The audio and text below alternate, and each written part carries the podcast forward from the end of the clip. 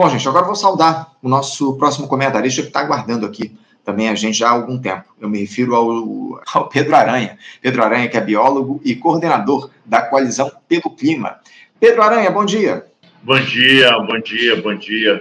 Eu, deixa eu te falar uma coisa. Adorei a entrevista com o Bruno. Eu fiquei com vontade de comprar o livro com a conversa. Uhum. Sensacional essa conversa. O, é, eu tenho falado, conversado com as pessoas quando a gente fala sobre a questão da violência e dessa relação direta, porque esse é um problema que a gente enfrenta na luta climática. Uhum. Você está entendendo? A gente não pode climática ampliar é, porque a gente não tem esse caminho, que é a venda da coxinha. O cara está com um problema financeiro, vai lá no pastorceiro, aí ele fala, vai vender coxinha. E aí todo mundo da igreja compra a coxinha dele, entendeu? E aí é essa relação de poder que a gente não consegue fazer na luta é climática. É isso, muito bem colocado. Pedro, agradeço demais a tua participação. Eu, eu, só tô, eu só queria te dizer que a gente está com um pequeno probleminha de delay aqui na tua transmissão. A gente vai tentar levar a entrevista aqui, mas se for necessário, eu vou te pedir depois para a gente refazer o acesso. Mas por enquanto está dando para acompanhar, Pedro, porque a, a, gente queria tratar com você na edição de hoje a respeito, mais uma vez, da questão climática, né, o, o, Pedro? Porque o, o, clima no planeta anda cada vez mais imprevisível. Os eventos extremos deixam aí de ser eventualidades para se tornarem parte da rotina das populações e os resultados são, via de regra, catastróficos. Mortes aí provocadas pelas chuvas volumosas e pelas secas intensas, mortes causadas também pelo calor insuportável ou pelo frio de rachar nos lugares mais inacreditáveis, enfim. O mês de agosto, por exemplo, foi considerado o mais quente da história, desde o início das medições, há dois séculos. As evidências da tragédia climática estão cada vez mais visíveis, ô Pedro, e muito pouco ou nada se faz para mudar esse quadro.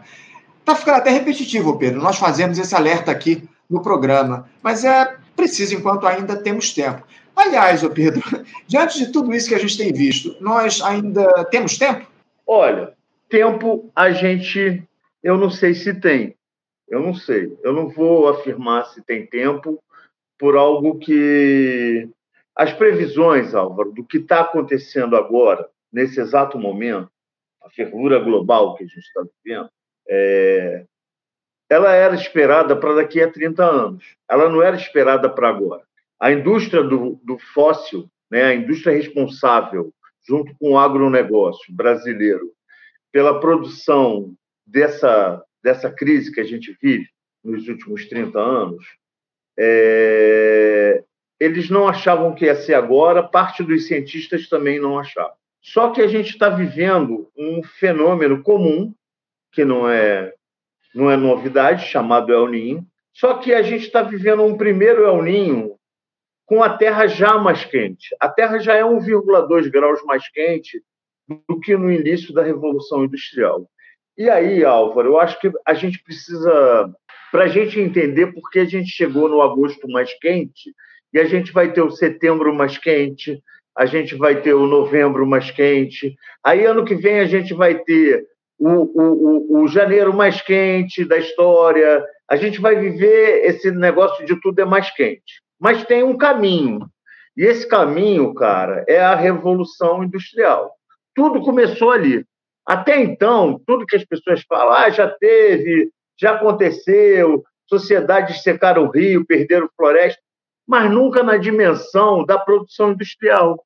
A produção industrial ela é uma, uma novidade, é uma novidade na humanidade.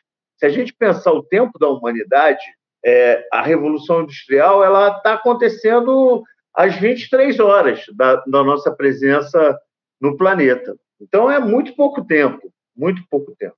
E se a gente for analisar o conceito, para a gente entender por que a ONU hoje chama de fervura global em 2023, e a gente compreendeu o agosto mais quente. É, as primeiras, a ecologia, a ciência e a ecologia, ela nasce junto com o marxismo, por incrível que pareça. Né? O Haeckel, o teórico da ecologia, e Marx, é, um estava em cada canto e estudando questões. É, a, a, a, ecologia ela nasce quando se consegue perceber os efeitos da poluição, né, é, da Revolução Industrial, das fábricas extremamente poluidoras à base do carvão, é, nos pássaros, nas, nas borboletas. E aí tem até um estudo clássico na biologia na escola, todo mundo aprende, quem faz o ensino médio aprende, que é o caso das borboletas de Manchester. Né? É um caso clássico, famosíssimo. Todo mundo aprende isso. As borboletas, é, elas não se mimetizam mais, né? elas não têm o mimetismo e começam a desaparecer, assim como as aves, porque não tem comida. É todo um ciclo que acontece ali. É, no, depois da, da, da Primeira Guerra, né, as instituições de Bretton Woods, Banco Mundial, FMI, é, o mundo começa a se questionar muito. Né? E, e, a produção de alimento ela aumenta conforme a produção de aditivos químicos que são usados nessa produção de comida. E uma pesquisadora chamada Raquel Carson, que escreveu um livro chamado Primavera Silenciosa, é um clássico da luta ambiental revolucionária. É, ela escreve esse livro em 1962 e, e, é importante a gente falar aqui rapidinho da Raquel Carson, a Raquel Carson teve que escrever muitas vezes como homem para ser aceita na ciência na década de 30 e 40 e 50. Então, ela tinha um pseudônimo é, é, masculino para poder ser aceita na academia e falar sobre, contra o DDT. E ela escreve esse livro, Primavera Silenciosa, e isso vira um clássico, um clássico. Junto com o movimento beatnik, vai dar origem ao movimento hippie. O movimento hippie é o surgimento desse movimento ecológico Haribo, né? Essa coisa, vamos cuidar da terra, plantinha, é, tomar banho de duas horas, fazer xixi no banho, não tocar descarga, é, ser vegano, mas comprando comida no supermercado Pão de Açúcar, né? É, ou no qualquer supermercado da vida que tem produtos, mas esse aí que eu falei, desculpa, mas é o que mais tem produto vegano industrializado e as pessoas são veganas industrializadas e não conseguem ver a relação é, com coisa, com, com, com, o nosso cotidiano poluidor ferrado. Né? E aí a ONU chama é, vários economistas para discutir é, o decrescimento econômico, né? os limites do crescimento. Né? Então, o Clube de Roma, como é conhecido, ele, ele vai, ele vai é, preparar um documento chamado Os Limites do Crescimento, e a ONU chama a primeira conferência sobre meio ambiente, que acontece em 1972. Né? Ali, a poluição atmosférica é o tema central. Né? A poluição atmosférica, para quem cresceu nos anos 70, ela é um drama da nossa infância, porque o Jasper, o Jasper não, Ultra Seven, Ultraman, eles lutavam contra os monstros da poluição. Né? Eu sou ecologista muito por isso, porque eu queria acabar com os monstros da poluição. Né? Então, a poluição atmosférica ela passa a ser tema, ela tem novela um determinado canal aqui no, no, no Brasil, nos anos 70, chamada Sinal de Alerta. Né? Tem toda uma questão é, conduzindo para o que vai acontecer nos anos 80, que é o conceito de desenvolvimento sustentável, né? que nasce ali. E ali nasce algo chamado efeito estufa. Então, a gente sai da poluição atmosférica e foca no efeito estufa. A poluição atmosférica continua matando, é o que mais mata no mundo, mas a gente passou a discutir o efeito estufa. Né? E só para você saber, o efeito estufa, apesar do clima todo, está diminuindo, porque os gases que eram jogados na atmosfera, como o CFC, nós, nós fomos crianças das geladeiras e ar-condicionados e desodorantes com CFC. Esse gás não existe mais na atmosfera. Né? Isso é uma maravilha. Por isso que está diminuindo o tamanho dos buracos na camada de ozônio. Essa era, era a pauta muito rara na mídia e tal. Veio a Rio 92, 20 anos depois. Na Rio 92, tem 31 anos, a gente começou a falar das mudanças climáticas. Surge a palavra mudanças climáticas. Sai de poluição atmosférica, efeito estufa, isso passam a ser consequências de um fenômeno chamado mudança climática. Né? E aí a gente vai ter essas reuniões das COP, essas conferências das partes, que vão discutir, vai ter o protocolo de Kyoto, que ninguém vai assinar, mas também se tivesse assinado não precisa cumprir, que é um acordo. Aí vem o Acordo de Paris em 2014, que é manter até 2 graus a Terra, né? que vai acontecer agora, já pode estar acontecendo, de 2,5 graus e meio já está elevado nesse momento, né? porque isso acontece todo dia e dá essa média geral. E aí, Álvaro, a gente vai chegar nesse caos que a gente está agora. Em 2019, a palavra mais dita foi aquecimento global, né? lançado pela ONU. E agora a ONU não chama mais de aquecimento global, ela fala de fervura global. Nós estamos na fervura global. E aí, aquela pergunta que você me perguntou, se a gente ainda tem tempo, é, eu acho que a gente já sabe dessa discussão há muito tempo. Existe dois tipos hoje de negacionismo. O negacionismo progressista, que é o presidente Lula, né, que fala de mudanças climáticas o tempo todo, mas defende o agronegócio, defende o matopiba, a destruição da soja no Cerrado, é, defende é, petróleo.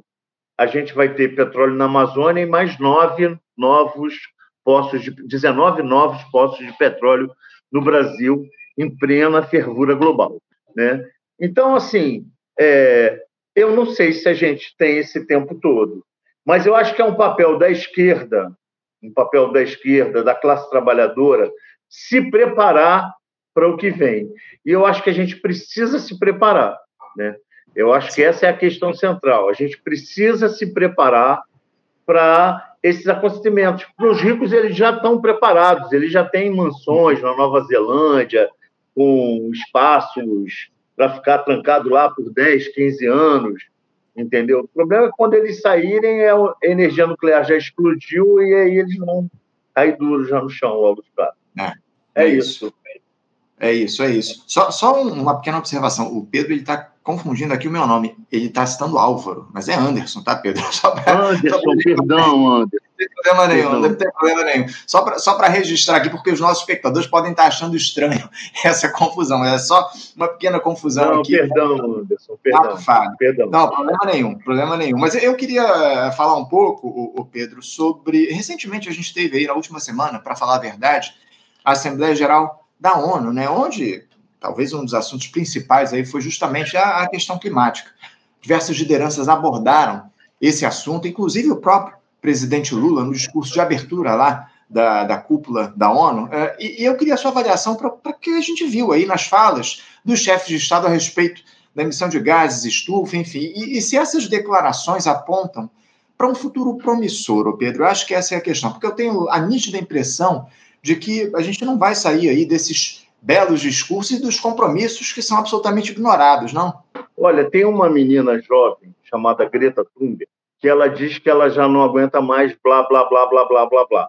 Eu, eu Pedro, nos meus 42 anos de militância ecológica, eu tenho 52 anos e milito no movimento ecológico desde os 16. É, eu estou cheio de blá, blá, blá, blá, blá. É, eu queria ver o orçamento do presidente Lula para essa questão, para o Ministério do Meio Ambiente, é, para o enfrentamento das mudanças climáticas. Falar, falar, é muito fácil falar. Né? E o que a gente escuta sempre nas Nações Unidas é muito blá, blá, blá, blá, blá. Entendeu? Porque é fácil a Alemanha ser ecológica é, poluindo aqui, lá no Rio de Janeiro entendeu? Lá em Santa Cruz. É, é muito fácil você jogar a poluição para outro lugar.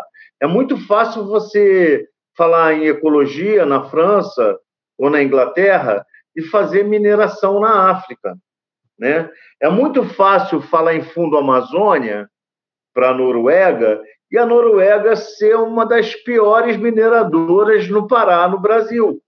Então, assim, eu acho que isso tudo é muito blá, blá, blá, blá, blá, blá, blá. É, eu queria ver isso no orçamento. A gente, Anderson, vai ter, nesse período de El Niño, tragédias avassaladoras. Não tem orçamento da União, nem no Estado e nem no município para executar programas para o enfrentamento desses, dessas tragédias crimes, porque não são desastres. Porque se, não, se a gente não soubesse que eles poderiam acontecer, é, o Semadem não desse previsões antecipadas do clima, a gente podia estar tá aqui falando assim: ah, não, é um desastre natural. Não, não é um desastre natural, é uma tragédia crime que os governos sabem e não executam. O melhor exemplo aconteceu agora aqui em São Paulo. É, o deputado estadual Guilherme Cortes criou um projeto de lei é, onde cria um sistema de prevenção e controle dos desastres climáticos, né? É, e o Tarcísio vetou. Foi vetado pelo governador. Ele disse que ele já faz isso, não precisa de um projeto de lei. E o que acontece aqui em São Paulo, é, no Rio a coisa é, é, é, é grave, mas é menos grave porque tem, como as tragédias, crimes, elas são mais constantes no estado do Rio e na cidade do Rio de Janeiro, a gente tem programas de, de sinalização para onde as pessoas devem correr quando estiver chovendo, né? É, tem todo um, um, controle que é fraco, mas que funciona e pode evitar muitas mortes. Aqui em São Paulo isso não existe, não tem sirene nas comunidades aqui em São Paulo.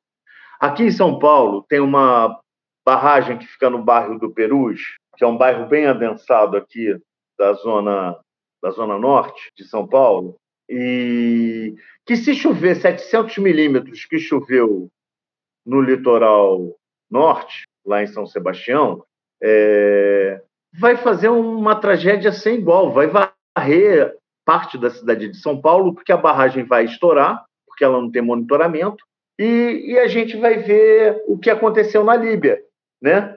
Porque o que aconteceu na Líbia e aconteceu em Porto Alegre, é, no Rio Grande do Sul, é, no Rio Grande do Sul, o governo do estado tinha, há quatro anos, desativado todos os programas de, de monitoramento e controle é, de possíveis desastres climáticos.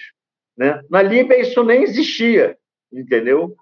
Então, assim, é, o que a gente vê é muito, mas é muito blá, blá, blá. E dentro desse modelo de sociedade que a gente vive, a gente já tinha que estar tá tendo programas de adaptação e mitigação. Por exemplo, a gente vê ter vários enchentes e furacões em Miami e a gente não tem um número de mortos expressivos. Por que não tem esse número de mortos expressivos? Porque eles têm um sistema de monitoramento e controle e cidades adaptadas. Entendeu? As casas são adaptadas. Aqui nada é adaptado para esse tipo de coisa. A gente, eu moro num apartamento aqui no bairro de Perdizes, em São Paulo, um apartamento dos, dos anos 60. A minha janela, ela não abre, ela só abre uma parte, ela é aquela janela de frente, só abre uma parte. Na minha casa não corre vento, por quê? É, era para uma São Paulo em que a temperatura média era de 28 graus e de noite estava sempre na faixa de 22, 23. Óbvio que tinha um verão, você às vezes usava um ventilador, usava, mas o que São Paulo era conhecida era como a terra da garoa. Essa garoa não existe mais. E essa temperatura amena não existe. Então, assim, o meu prédio precisa ser adaptado para isso. E tem uma outra questão. Aqui em São Paulo, a gente não pode ter ar-condicionado nas nossas janelas, entendeu? A maioria dos condomínios não permitem ar-condicionados.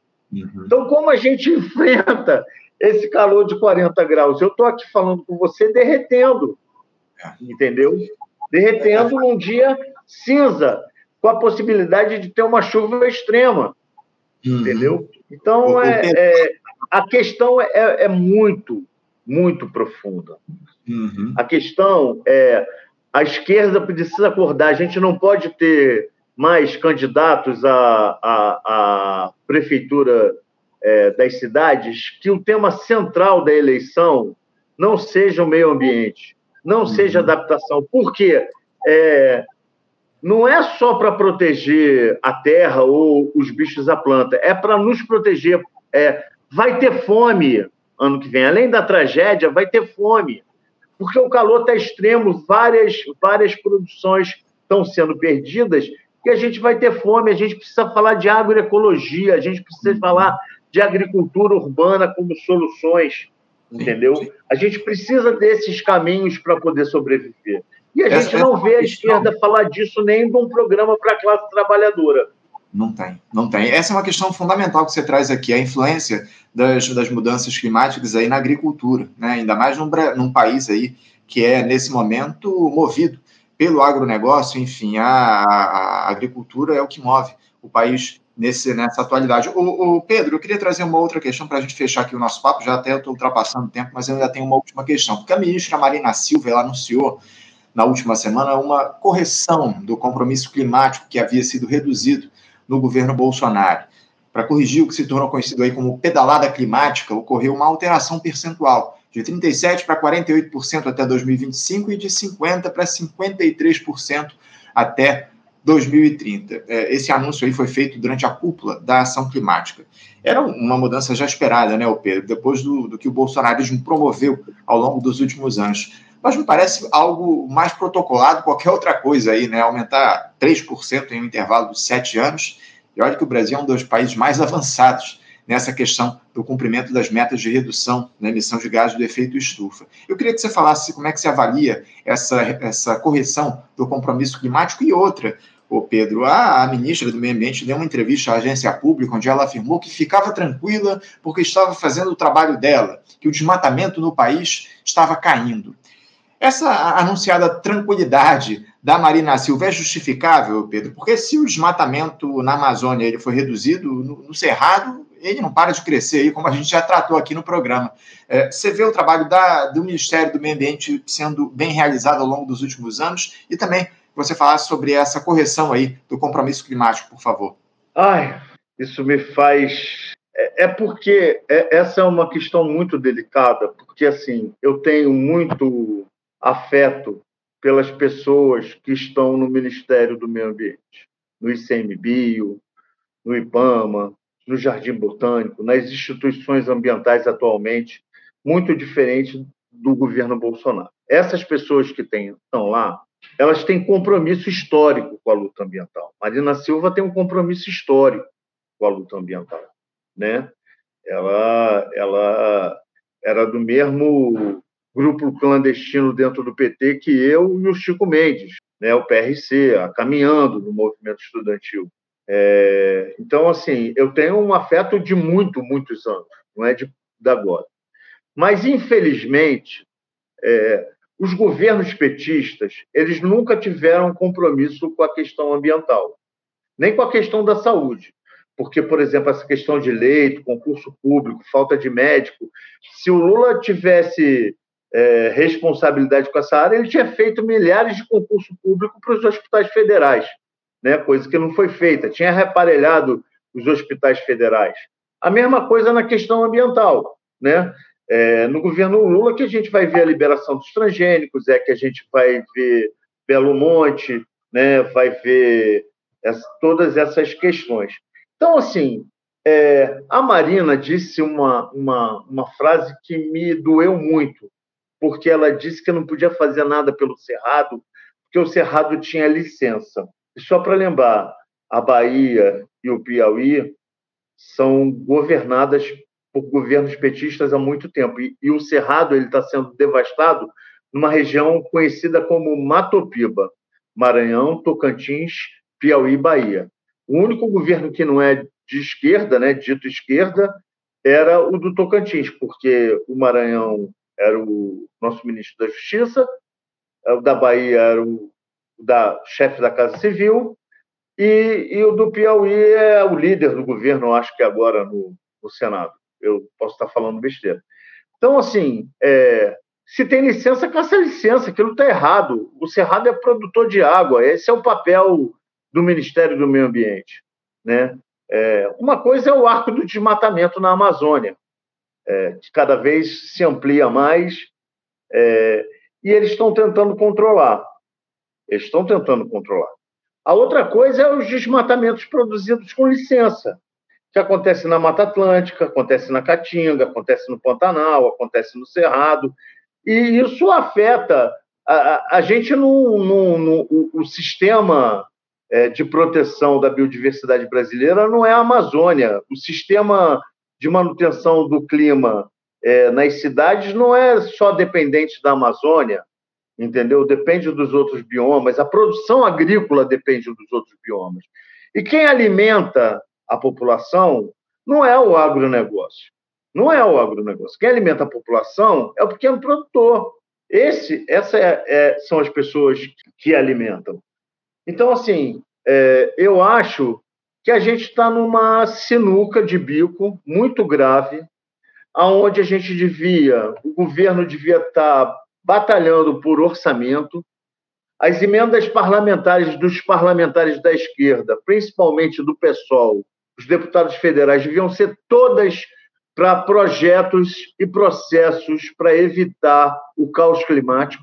Esse devia ser o compromisso da esquerda, entendeu? É, porque não vai ter educação se não tiver meio ambiente, entendeu? Não vai ter várias situações se não tiver clima.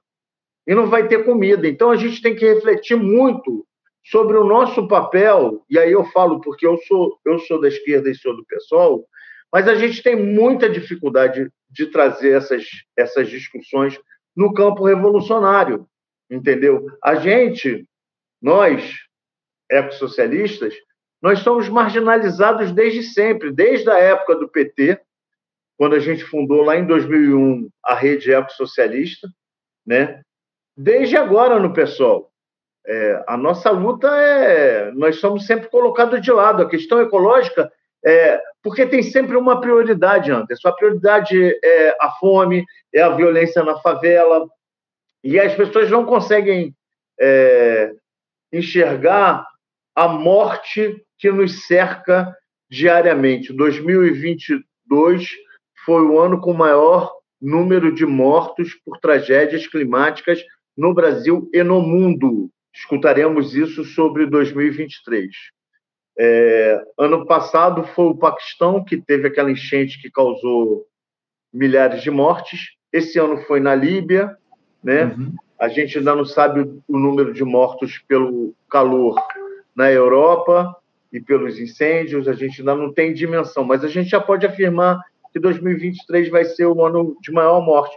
Mas 2024 e 2025 me preocupam muito por causa da questão do El Ninho. Eu acho que isso é um tema, Anderson, é, central, central e que a gente precisa estar nessa discussão. Eu queria te agradecer de novo por você me permitir estar aqui mais uma vez para estar tá falando sobre isso é, e, e, eu espero que isso repercuta. Eu estou de vermelho porque, apesar de eu ser ecologista desde sempre, é, eu me reconheço como um homem comunista. Uhum. E ecologia e comunismo andam juntos, porque trata de uma sociedade justa, igualitária, onde todos tenham direito a viver e ter comida e poder respirar. É, é isso, querido. Muito agradecido, muito agradecido por estar aqui mais uma vez. Eu, eu que agradeço a você, Pedro, pela tua participação aqui com a gente. É um tema que a gente precisa, acima de tudo, trazer com mais frequência. Semanalmente a gente vai trazer essa questão é, do meio ambiente, a questão climática, para tratar aqui do programa, para ver se a gente, de alguma forma, consegue incentivar esse diálogo, levar à frente essa, esse alerta, mais do que fundamental, em, em relação à atuação das autoridades, especialmente das autoridades da política no que diz respeito a, a atitudes que levem à redução da emissão de gases, enfim, de queima do, do, dos combustíveis fósseis, que é um dos problemas relacionados a isso. Enfim, a gente precisa trazer essa questão para discussão aqui no nosso programa. Mais uma vez, Pedro, eu quero agradecer a tua participação. Muito obrigado por você se dispor a fazer esse diálogo aqui com a gente e pode ter certeza que ao longo dos próximos meses a gente vai ter outras oportunidades, infelizmente, para fazer esse papo, porque a gente não queria tratar dessas questões, não. É uma necessidade que precisa ser trazida à tona aqui no nosso país. Obrigado, Pedro. Um abraço para você. Outro. Tchau, tchau. Tchau, tchau. Até a próxima. Conversamos aqui com Pedro Aranha, biólogo e coordenador da Coalizão pelo Clima, tratando aí a respeito das mudanças climáticas, da emissão de gases, enfim. Lamentável todo esse quadro, os eventos extremos cada vez mais comuns, não só no Brasil, mas em todo o mundo. Precisamos falar disso cada vez mais.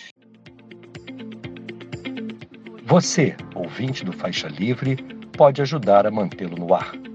Faça sua contribuição diretamente na conta do Banco Itaú, agência 6157, conta corrente 99360, dígito 8.